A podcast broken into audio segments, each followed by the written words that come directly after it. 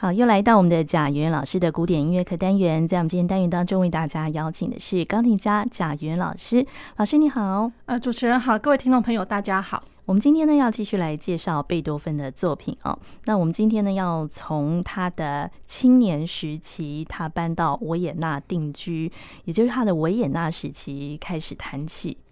呃，是的，呃，如果各位听众朋友还记得我们呃前一次的呃节目的话，我们开始就是提到贝多芬他呃早年他就是也仍然是在很年轻的时候，早年是在波昂。那然后他波昂的时候，他因为他才加入了读书会，所以也就因为那个因缘际会之下，他开始慢慢接触到了一些就是很不一样的呃一些风格，比如说在文学上面里面的呃狂飙运动，然后再过来就是说他这。这中间的期间，他也经历过，就是一七八九年呃法国大革命。那虽然他人是在呃德国啊，不是在法国，可是就是说，因为法国大革命，他传承的一个一个呃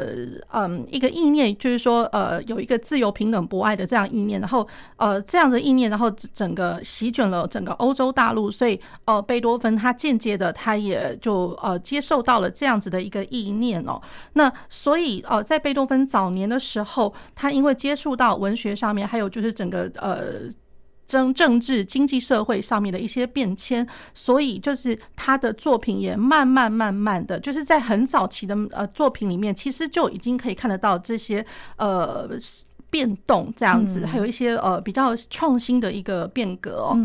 好，那然后再过来就是他在一七九二年，然后他搬到了维也纳。然后他其实，在维也纳这这段时间，其实他也才二十出头而已。那他早先他在维也纳的时候，他已经有见过了，比如说莫莫扎特，然后他也见过了海顿。对，那然后呃，当然就是说啊，莫莫扎特跟海顿，其实他们都对于这位呃后起之秀，他们会给予呃非常大的一个祝福，然后他们也会就是对着呃全呃是。音乐社会来讲，就是说，请大家一定要注意到这个贝多芬，他绝对是一个奇才，旷世的奇才。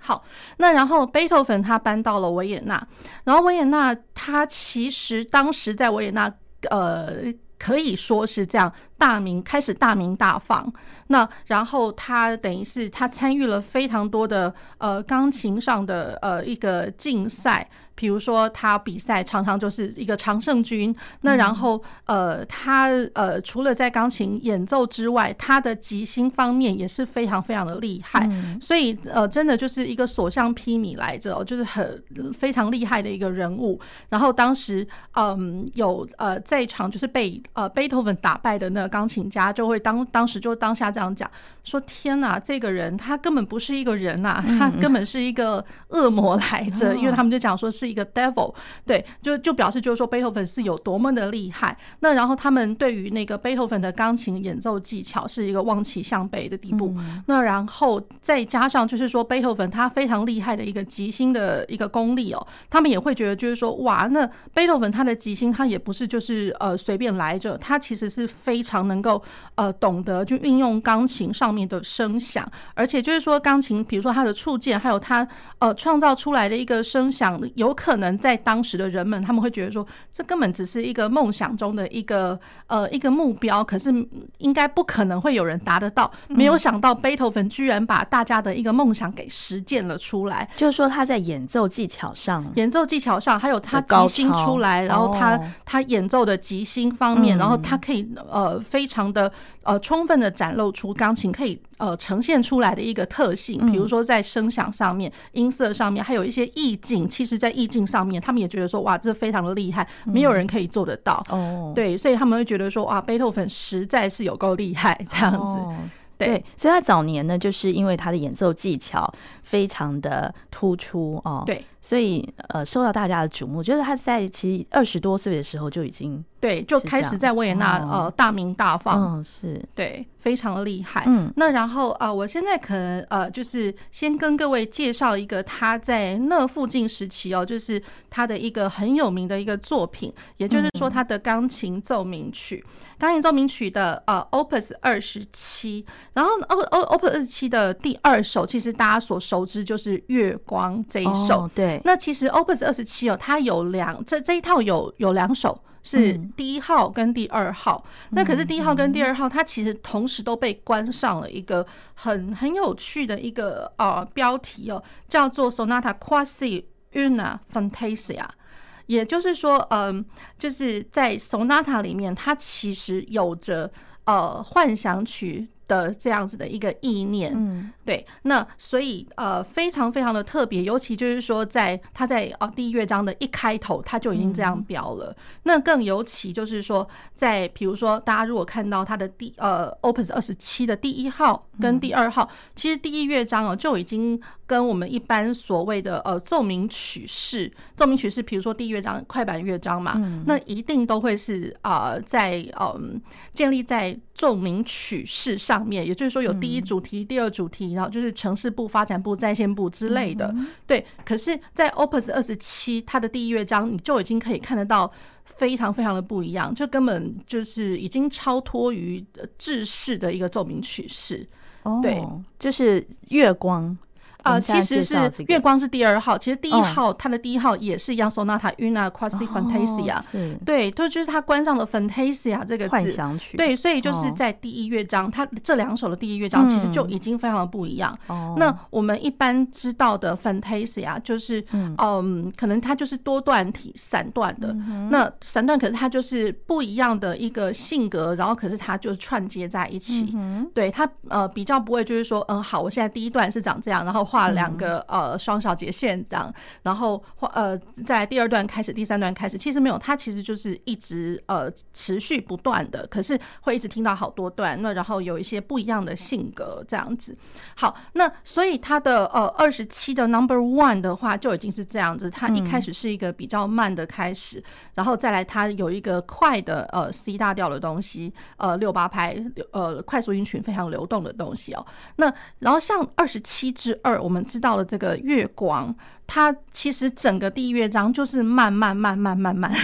对。那然后其实哦，这也一方面我觉得就是有一点呈现出贝多芬他的嗯即兴，或者说他就是他的 improvisation 的这样子的一个功力哦。好，那他的这个月光除了呃。就是说，大家会所熟知听到就是哒哒哒哒哒当流动的三连音，可是很慢。那可是上面又有一个像是呃真正的主题，有那个当当当就附点节奏这个东西。好，然后在呃有些乐谱，它会直接直接就是在上面会。关上一个，大家会觉得说，这好像是一个女生的名字耶，这样子，对。然后，所以那个感觉上就有点像是贝多芬他自己在自自己弹，那然后自己也没有说自己唱，可是就是说心里面想到那个旋律，然后想到那个旋律代表着就会是某一个女生的名字，叫做 Giulietta。那所以那个啊，有些谱子上面上面真的就直接写了朱丽塔，是啊，朱丽塔，对，就是他是照着他的那个节奏，对主题的那个节奏上面关上这个名字。然后其实这个就是贝多芬，他是写给他的啊那个女学生啊，学生，对，是他的学生，所以他一边弹一边可能心里面想的都是这个人。对，那美其名就是说啊，贝多芬他写给学生，那可是我觉得就是说当时贝多芬他。他有的时候也会有一点，就是搞不太清楚，他到底是只是说纯粹写给学生呢，还是说其实他心里面就是有这个人存在？哎，老师可不可以哼一下那个旋律？他的学生 当当当，嗦哆咪嗦哆咪嗦哆咪，这是他的那个一开始的那个 introduction，然后嗦哆咪嗦嗦嗦嗦嗦嗦。嗦嗦嗦拉发嗦之类的这样子，嗯，哦，就是这一段旋律啊，对对对，那其实就是前面有点类似，就在呼唤这个女学生的名字，是，对，那所以我们待会听到的时候就可以听得到这些东西。那然后它这个呃月光奏鸣曲哦也不太一样，就是说好，它三个乐章，嗯，那然后最后一个乐章又是一个呃很火热的如火如荼的那种很热切的一个一个性格，从头到尾都会是一个。呃，快速音群非常急切的，然后充分运用的钢琴的呃，就是音域上的还有音色上的一个特性哦，对，而且又充分了啊，展现出钢琴家他的演奏的技巧，因为能够弹出呃平均，然后又非常明亮、非常火热的快速音群，不是那么容易的事情。对，那所以就是各位呃听众朋友，待会可以听听看。这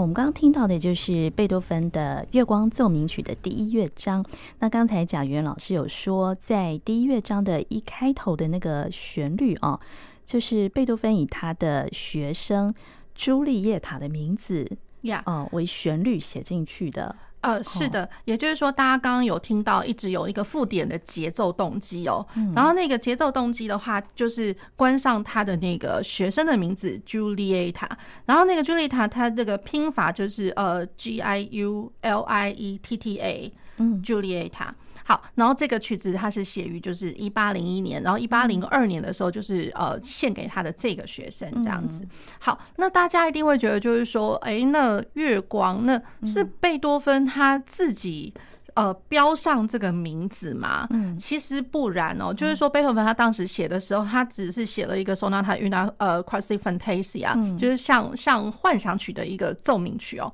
好，那其实是这样，就是说在，呃他过世之后的呃五年哦，就是一八三二年的时候，有一个学者，一个呃呃，就是德国的一个呃音乐学者跟评论家哦，还有诗人，然后呃他叫做 Lufik 呃 Rostopp 这个人，然后他听到这个这个乐章哦，他听一听，他就觉得说哇，那种意境或者什么，真的好像就是。呃，在呃琉森湖上面哦、呃、照映着的那种月光，然后整体的那个氛围就是这么的呃迷人跟宁静这样子。对，他会觉得就是说，哎、欸，那就是就好像琉森湖上的月光。所以，因为他讲了这个东西，所以之后大概没有几年之后，所有的乐谱出版之后，通通都关上了“月光”的这个词了。哦，对，是。那当然也会有呃一个嗯、呃，就是一些呃疑义有，就是说当时还有其他的一些学。者会觉得说，这哪跟月光有关啊？他们就大家开始有点争议了，就觉得说，因为他前面一开始是一个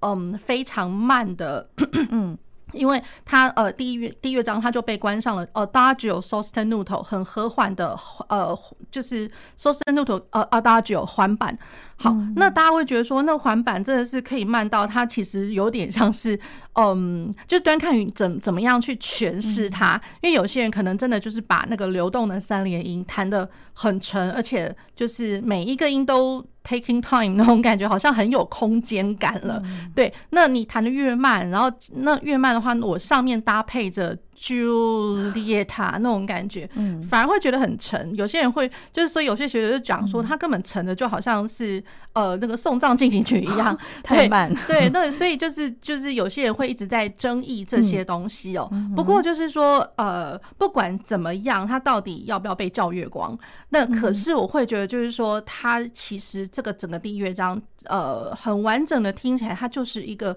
很即兴式的，就是很自自然、很自在，好像一切都这么自然发生的一个一个不用特别去设计的一个音乐哦。那贝多芬，因为贝多芬，我刚刚有一开始有讲过，就是说他在维也纳时期的时候，他所向披靡的还有他的即兴的能力。哦，对，那所以就是这一首可以就是展现出他这个即兴，那然后他的呃演奏出来的那个意境哦，我倒是还蛮感谢，就是。呃，Rostopp 这个这位学者哦，他。呃，给大家的一个一个参考，或者说一个起头，也就是说，哎，因为你想到琉森湖上的月光，所以这个呃意境上面绝对不可能是什么很诡异啊，或者说很很惊奇啊，或者什么，它也不是什么戏剧张力感。可是你就是一直想着那个夜晚宁静的那个氛围，就很平静，对的弹奏这样。是的，是的。那所以呃，就是呃想到那样子的氛围，我倒觉得呃，对于呃诠释上。上面是很有帮助的。嗯，对。那第一乐章是这么样的平静，那进入第二乐章是怎么样感觉啊？第二乐章就好像是我觉得有点像回春了一样，就好像呃醒过来，就是从梦境般开始，然后慢慢就就醒过来，有一个呃清新的一个 refresh 的一个一个感觉。好，好像春天在呃就是早晨，然后你漫步在田野小径那种很很自在、很愉快的一个心境，这样子。好，那我们来听第二乐章。嗯，呃，它是稍快版 Allegretto。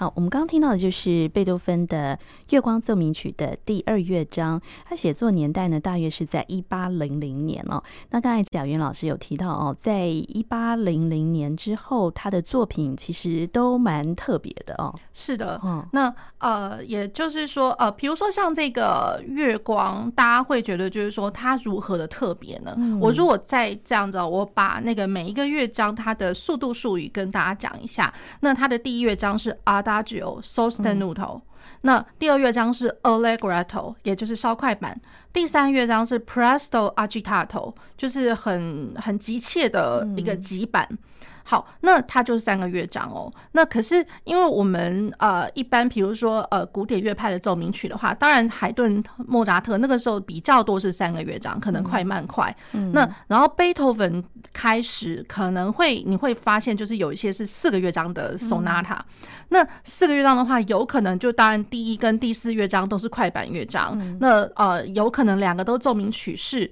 那也有可能第一乐章奏鸣曲式，然后第四乐章可能是 rondo 之类的。嗯、可是都都还是比较快一点的一个一个氛围哦。那然后第二乐章呃，或第三乐章一定会有一个是慢板乐章，然后一定有一个像是比较像是 Menuet and Trio 或者是 Scherzo and Trio，就是三段体的。那端看是小步舞曲的小步舞曲的 Menuet Trio and Menuet，或者是 Scherzo 就是诙谐曲。诙谐曲的话，Scherzo 呃 Trio and Scherzo 就是。第三乐章整个三段体这样，嗯，是好。那所以我们月光这个三个乐章啊，它的特别就是来自于，就是说，呃，它的第一乐章其实我们原本所熟知的奏鸣曲式那个不见了。应该是第一乐章本来应该是快，是不是？对对对。哦、那所以它第一乐章它开始是一个慢的东西，嗯，所以它蛮好玩的。它慢，然后大家就会觉得说，哎、欸，那个慢就有点等同于它其他的，如果说四个乐章里面的慢板乐章，对对，对。所以它这就是一开始，呃，第一乐章变成是慢板乐章，就蛮特别的了。嗯，好，那然后它的第二第二乐章就有点像是我们一般所熟知，比如说呃，Menuet and Trio form，就是三段体的，嗯。好，然后最后那个乐章的话，那个就呃，就是还蛮典型，就是说我的快板乐章第四乐章，而且就是甚至是比第一乐章还要来得快，嗯、来得火热，而且它呃戏剧张力还有它的呃演奏的技巧什么都非常的嗯不凡不平凡，嗯嗯、对，非常的难就对了，呃。以现在的其实有很多呃学音乐的学生们来，甚至有一些是那种小小小朋友们。其实你如果说指头比较厉害，就是说小时候的技巧垫垫底好像还蛮不错的话，其实这个的演奏技巧是。没有到那么的难，对。可是你要如何，就是说在快里面去抓住那个戏剧感、戏剧张力，而不是说只是哦，因为它很快，那我就把它弹得快到像一个，反正就跟练习曲一样。我觉得那就没有意思了。对，那要如何去呃展现出就是说啊去踏头那个感觉？嗯，因为戏剧张力。对，agitato 是比较就是呃急切，有一点 aggressive 那种感觉，嗯、对，很急切。那可是急切的话，有的时候我觉得也很喜欢跟呃我的学生们或者说听众朋友分享一下。我会觉得有的时候你看到 agitato，你真的要谈到你到底要多快呢？对，它上面没有标速度。呃，有些版本它会建议，就是有些呃编者会比较鸡婆，说我建议你可能呃一个四分音符要等于一百四十几、一百五十几之类的。嗯嗯、对，那有些是不会标，可是他就直接是跟你讲说 presto agitato。嗯，那 presto 的话，就是你先不要去把它想说它是速度范围是多少到多少。嗯，那可是先去讲说，哎、欸，我要如何去求得这个呃急的那个感觉，跟 aggressive。那就是有点嗯咄咄逼人了，或者说有点很急躁了那那种感觉。好，那因为它从头到尾整个乐章都充斥着流动的十六分音符，而且上去下来一大堆这样子。好，那如果说我可以把每一个音啊。都好像是嗯很扎实的，然后很弹到底的那样子的显现出来，每一个音都非常的亮丽，嗯，然后光这样子流动的十六分音符，然后每一颗十六分音符都很亮丽的话，那种感觉就有点像是每一个音都在捶心肝那种感觉，哦、那那种感觉我才觉得那那还真的就是急躁。嗯、那如果说我把每一个十六分音符都弹得轻轻的，然后反正我只是为了快而快，那然后好像快很很容易快，然后很容易很容易就听起来好像有呃渐强渐弱，或者说很容易的呃达到了，比如说 forte 或者 fortissimo，因为这个这个乐章里面其实的确是有很多那种力度上的一个幅度的变化哦。对，那。可是，如果说只是为了快，然后去好像表面上听到这些东西，可是总觉得好像他到不了心里，心里面没有到一个震撼的一个感觉，所以要掌握出那个很急切的感觉。对，哦，对，所以我觉得他就是造就了，嗯，整个 sonata，嗯。不一样的地方，而而且我觉得是，就是说，当然它的形式来讲的话，它这个这个乐章的形式倒还真的就是规规矩矩的形式。那可是我会觉得，就是说跳脱于这个形式，那我如何去呈现出来，就是呃心里面有一个张力跟震撼的那种感觉。所以这是我觉得，就是说贝多芬他在这个时期里面，他的他的作品哦，其实开始有这样子的一个变化，而不是说只是看到奏鸣曲因因为奏鸣曲而奏鸣曲那种感觉。哦，对，而且他这是一八零零年左右的一个作品哦。那一八零零年其实他不是说只有写这一首啦。那其实，在他的呃钢琴的作品里面，其实一八零零年大家会知道，其实还有另外，比如说像他的奏鸣曲 Opus 二十二降 B 大调，那个也是一八零零年的开始呃的作品哦。那所以一八零零年，我觉得算是一个。嗯，不能算是转折，可是的确可以看得出来，从这时期开始的作品有的确有一些不一样的地方。这这时期已经算他的中期了嘛？嗯，其实还没有，就还是属于还是他二十二十二十出头，二十出头的这个年纪，对，所以应该也还没有到中期啦。嗯，对，就是开始，我觉得是一个开始要大名大放那种感觉。哦，对，所以我们接下来听的是月光的第三乐章，第三乐章就是。刚刚老师说，就是表表现出很明显的、很很急急板，然后很急切的那样的感觉。对对哦，那这个这个曲子一开头，他用了他很喜欢的那个学生的名字哦，朱丽叶塔当做主题。那这只有在第一乐章有这种感觉，在后面二跟三就没有这样的感觉，是吗？呃，我倒觉得是没有哦，对，倒觉得是没有。可是我会觉得那个急切哦，天晓得他是心里面的那个急切，对，是是对于学生的感情呢，还是说对于某件事情的有感而发发的一个一个张力了？这这就不知道了。好，那我们来听他的第三乐章。对。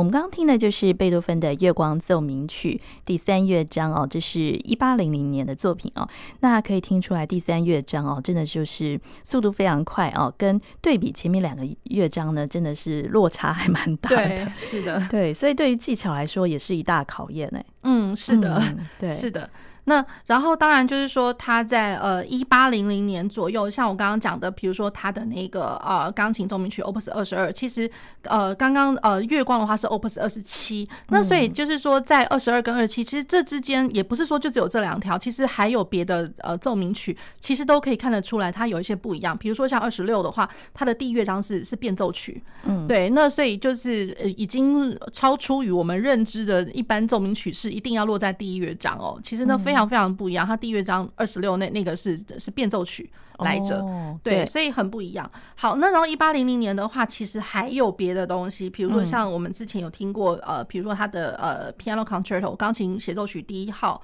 然后也有就是说他开始的那个他的交响曲第一号。那然后在那附近的时间，呃，稍微前面一点点点也有他的那个 String Quartet，就是呃弦乐四重奏 Opus 十八这一首。嗯好，那然后一八零零零一左左右，就是我们知道 Opus 二十七这一组有第一号跟第二号，第二号就是我们刚刚听的那个月光这样子。嗯、好，然后一八零二年的时候，他也开始了，呃，一八零一年也开始了他的那个交响曲第二号。然后还有他的呃钢琴协奏曲第二号。所以也就是说，我刚刚所谓就在这个时期，他开始大鸣大放，没有错，因为就是呃我们所熟知的一些，比如说他的钢琴奏鸣曲的一些呃嗯特殊的一些写作的形式，他开始从这个时候开始表现。然后他的交响曲，然后还有他的钢琴协奏曲都开始了，嗯，对，都是在这个时间，所以他真的就是开始大鸣大放。好，那可是当然就是说，在他大鸣大放的这个期间，他也慢慢的意识到、意体会到，就是说他的耳朵不太对劲，这样子，他的耳朵，他的耳呃，就是开始有一点听力的丧失，这样子。所以他是从什么时候开始发现自己？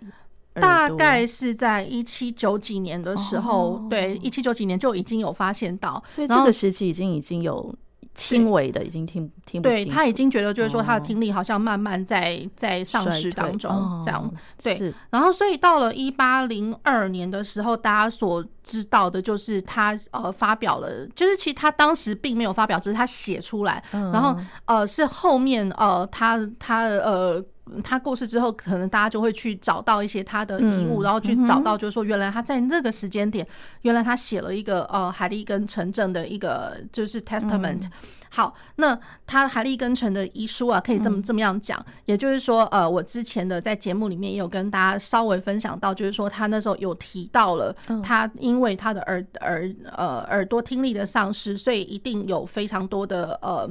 就是他觉得说，哎，为什么会？呃，对于音乐家来讲，这对他来讲是很残酷的一件事情。更何况他是在这么年轻的时候就已经必须要被迫接受这样子的一个事实，这样子。那所以就是在那个遗书里面可以听得，就是可以看得出来，就是说他对于一个呃现实状况的一个。嗯，也不是说不满，可是一定会觉得就是说很遗憾，而且会觉得说为什么会是我这样那种感觉。嗯，对。那然后再来就是说，呃，他呃当时呃也他也有讲说，他不得不以一个就是在年纪轻轻的时候，他的心态必须要去调整，而且他不得不以一个类似哲学家的一个思考去思考整整个人生跟他的音乐的创作这样子。对，所以就是说他在很年轻的时候，他不得不接受这样子的一个事实，然后他把他的心境通全部都是写在这个遗书里面，只是当时没有多少人知道，可能就是后面的我们找到了才知道说，原来他在那个时候发表了这样子的一个文件。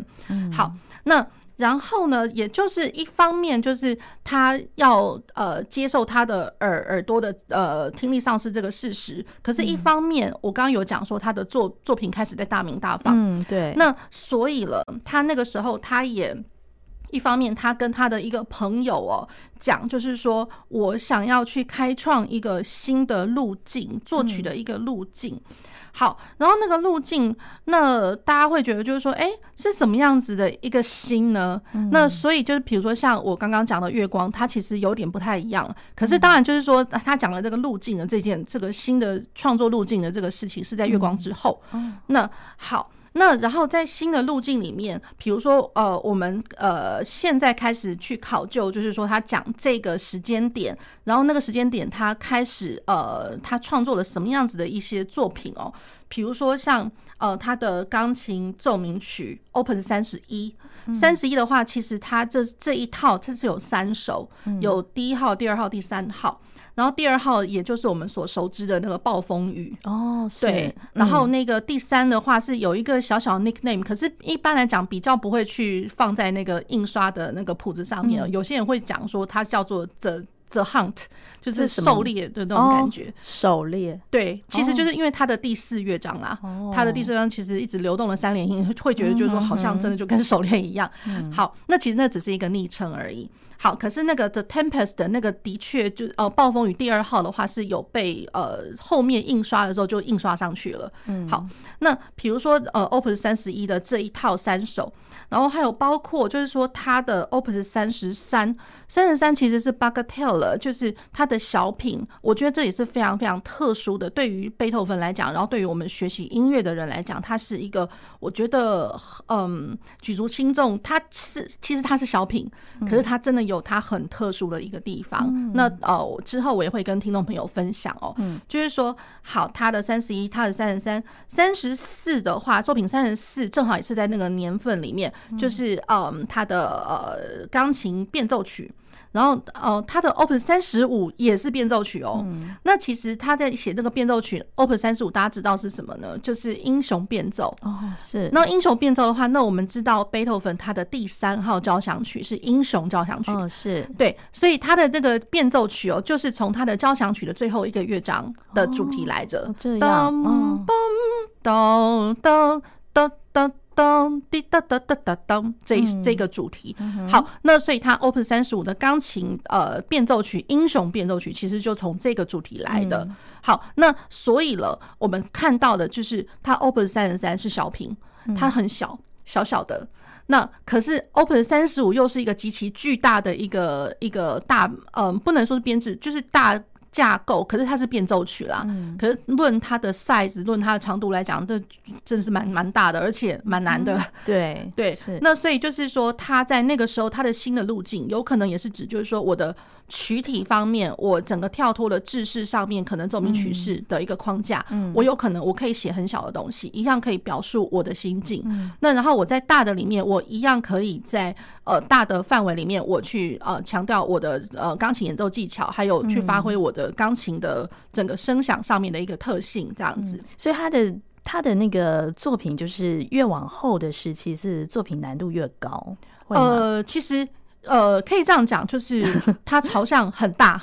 然后也朝向很小 哦，所以都有。对，其实我觉得就是说它的很不一样啦。那然后它的不一样还有来自于就是说，呃，可以听到就是它的奏鸣曲里面，它的第一主题跟第二主题其实原本都会是一个呃属调五度关系，结果呢，它是。嗯，慢慢中期之后就会发现，哎，怎么好像第一主题跟第二主题开始它只是三度哦，三度也，比如说像它三十一之一的那个奏鸣曲，第一主题是 G 大调，第二主题就变成是 B 大调，是是一个三度关系。是，然后甚至就是说第一乐章跟第二乐章它的调性关系也变成是三度关系了，所以这就是一个很不一样。那然后再过来就是说，呃，刚刚呃跟主持人闲聊的时候，有没有提到就月光的第二乐章？呃，中间中间有一段听起来好像。一直在对位，嗯，其实没有错，就是他的那个新的，他想要创新写写法哦，嗯，也就是说。呃，他在他的作品里面仍然可以运用到一些 Baroque 呃时代我们可以看得到的一些呃对位，不管是严比较严谨对位，或者说比较松一点对位，